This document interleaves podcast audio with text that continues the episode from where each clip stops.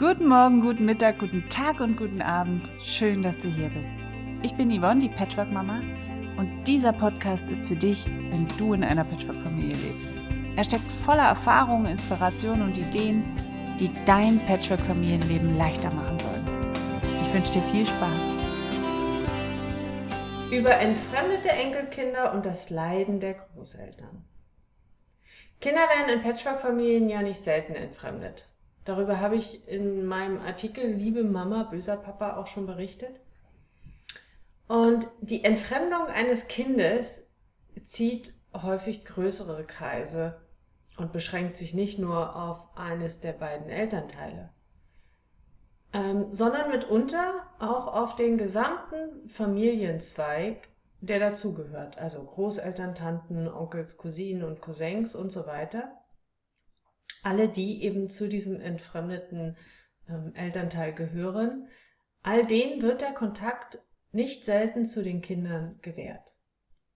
Und besonders Großeltern leiden darunter, wenn sie keinen Kontakt mehr zu den Enkelkindern haben. Und nicht nur die Großeltern leiden, nein, still und heimlich leiden auch die Kinder unter dem Kontaktverlust. Es ist in meinen Augen ein großes Drama, denn alle, die darunter leiden, werden beraubt. Sie werden ein Stück ihrer Identität beraubt. Vor allem Kindern ihrer Möglichkeiten und Chancen. Denn je mehr erwachsene Bezugspersonen Kinder um sich herum haben, umso mehr Chancen haben sie auch ihre Potenziale zu entfalten. Denn mitunter lernt der Sohn mehr vom Großvater als vom Vater, der wahrscheinlich äh, viel mehr Zeit aktuell in seinem Beruf verbringt als mit dem eigenen Sohn.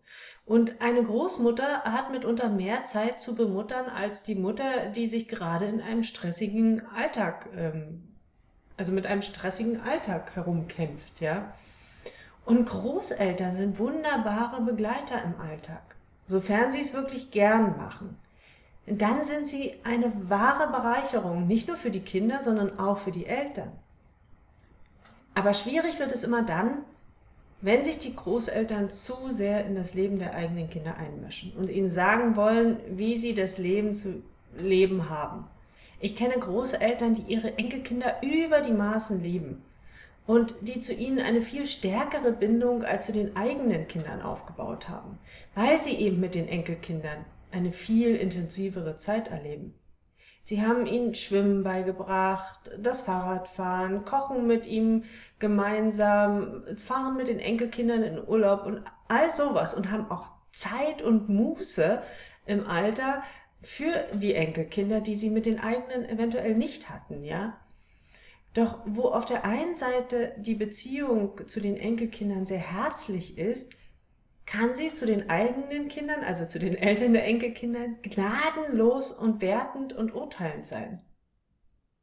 Und klar, ich kann das ein Stück weit verstehen. Natürlich erkennen sie am ehesten, wenn sie so dicht an der Familie dran ist, dran sind, ja, oder mit ihnen leben, wo etwas in der Familie schief läuft. Weil sie haben ja den Blick von außen drauf. Aber sie haben häufig auch vergessen, dass auch sie nie fehlerfrei waren bzw. sind. Und es fällt ihnen schwer zu akzeptieren, wenn die eigenen Kinder aus der Reihe tanzen, ja? Also so nach dem Motto, wo kommen wir denn dahin, wenn jeder macht, was er will? Aber jetzt mal ganz ehrlich, woher sollen wir wissen, wo wir hinkommen, wenn niemand losgeht, sich auf dem Weg macht und nachzieht, wo wir hinkommen könnten? Großeltern fällt es manchmal schwer, wenn sie merken, dass die eigenen Kinder ganz andere Wege gehen als sie selbst. Ja, mitunter empfinden sie das als Kritik gegenüber ihren eigenen Lebensstil, ja, oder Weg, den sie beschritten haben. Viele Großeltern, die den Kontakt zu ihren Enkelkindern verloren haben, tragen in meinen Augen ihren eigenen Anteil dazu bei. Und hier heißt es wie so oft Verantwortung übernehmen für sein eigenes Handeln und Tun. Wenn ich meiner Schwiegertochter ständig ins Gewissen reden will und ihr erzählen möchte, wie sie ihr Leben gestalten sollte, wird sie sich irgendwann von mir abwenden. Und mit ihr werden sich auch die Kinder abwenden. Großeltern müssen lernen loszulassen. Sie müssen akzeptieren, dass Kinder ihre eigenen Wege gehen und auch ihre eigenen Erfahrungen inklusive der Fehler machen wollen. ohne den Richterspruch der Angehörigen im Nacken. Was eine junge Familie braucht, sind Großeltern, die sich als Begleiter verstehen, die respektvoll und wertschätzend mit ihren erwachsenen Söhnen und Töchtern umgehen, die alles, was sie geben, auch freien Herzens geben, ohne die Erwartung zu haben, dass sich die Kinder dafür regelmäßig melden, sie ständig besuchen kommen müssen, sich um sie kümmern müssen und so weiter. Solche Eltern, Gro Großeltern, sind ein Geschenk und werden dann auch so wahrgenommen. Wohingegen die Großeltern, die sich im Alter nur noch auf das Leben der eigenen Kinder konzentrieren, furchtbar anstrengend sein können.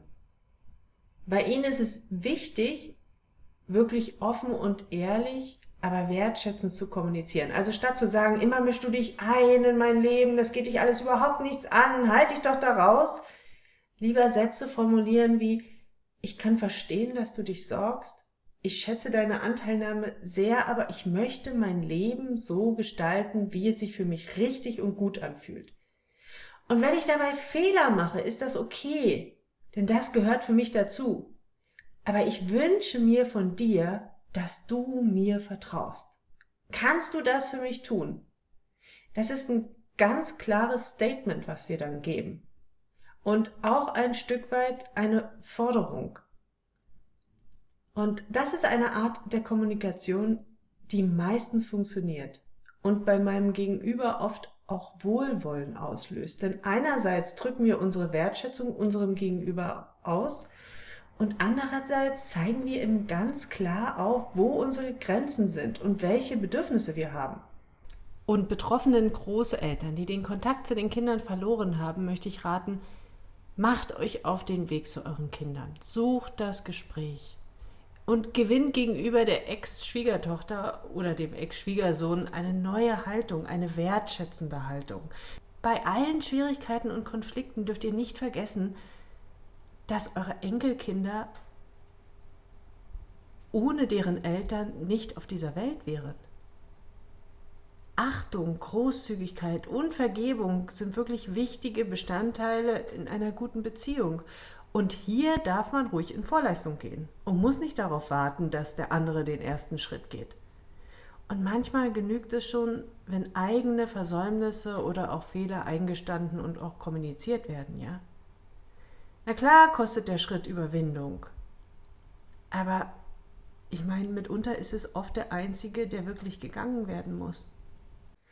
Und wer die Kunst der wertschätzenden Kommunikation beherrscht, der hat es leichter im Leben vor allem in den Beziehungen zu seinen Mitmenschen. Also in diesem Sinne wünsche ich dir ein gelingendes Familienleben. Bis zur nächsten Folge. Mach's gut. Tschüss. Wenn dir der Podcast gefallen hat, dann freue ich mich auch, wenn du dir ein bisschen Zeit nimmst und bei iTunes bestenfalls eine 5-Sterne-Bewertung hinterlässt und mir vielleicht auch etwas schreibst, eine Rezension. Ähm, schreib mir deine Kommentare oder eine persönliche E-Mail an yvonne.patchworkmama.de. Ich freue mich auf dein Feedback und bis hoffentlich bald. Tschüss.